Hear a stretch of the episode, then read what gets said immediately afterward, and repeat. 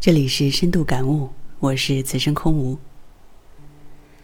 现代科学证明，生气会使我们血压升高、心跳加速、食欲减退、心情郁闷，甚至影响到我们的寿命。这也就是生气会严重影响我们的健康了。那么我们在生活当中怎样做到不生气或者少生气呢？首先。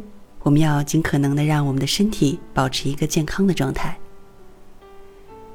有研究表明，患病的人更容易生气。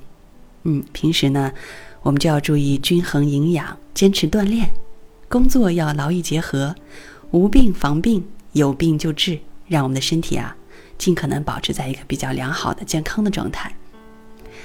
第二，要学会排泄郁闷，学会消气解闷。当我们苦闷难耐，当我们怒气冲天，我们可以用转移法排泄这苦闷或怒气，放下这个事儿，去找知心朋友聊一聊心里话，或者到外面走走，啊，听听音乐，看看电影，等等。第三，知足常乐。生活当中啊，我们不要去盲目的攀比，要有一定的满足感。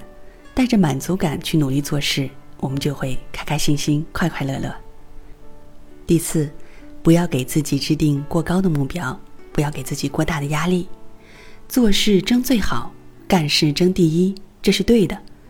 人往高处走，水往低处流，这也没错。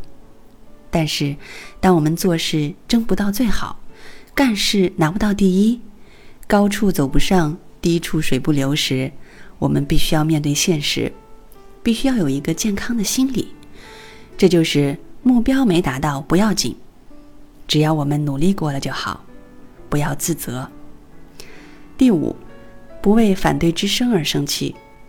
说的再对，总会有人说你不对；做的再好，可能也会有人说你不好。所以啊，我们千万不要为反对之声而生气，那样的话就会生气一辈子。要学会与自己意见相左的人和平共处，求同存异，让自己的心胸更加宽阔、豁达一些。第六，不要把自己的想法强加于人，尽可能的尊重别人。只要我们经常注意这么几点，并且身体力行，我们就能够做到不生气，或者尽量的少，让自己的身体更加健康。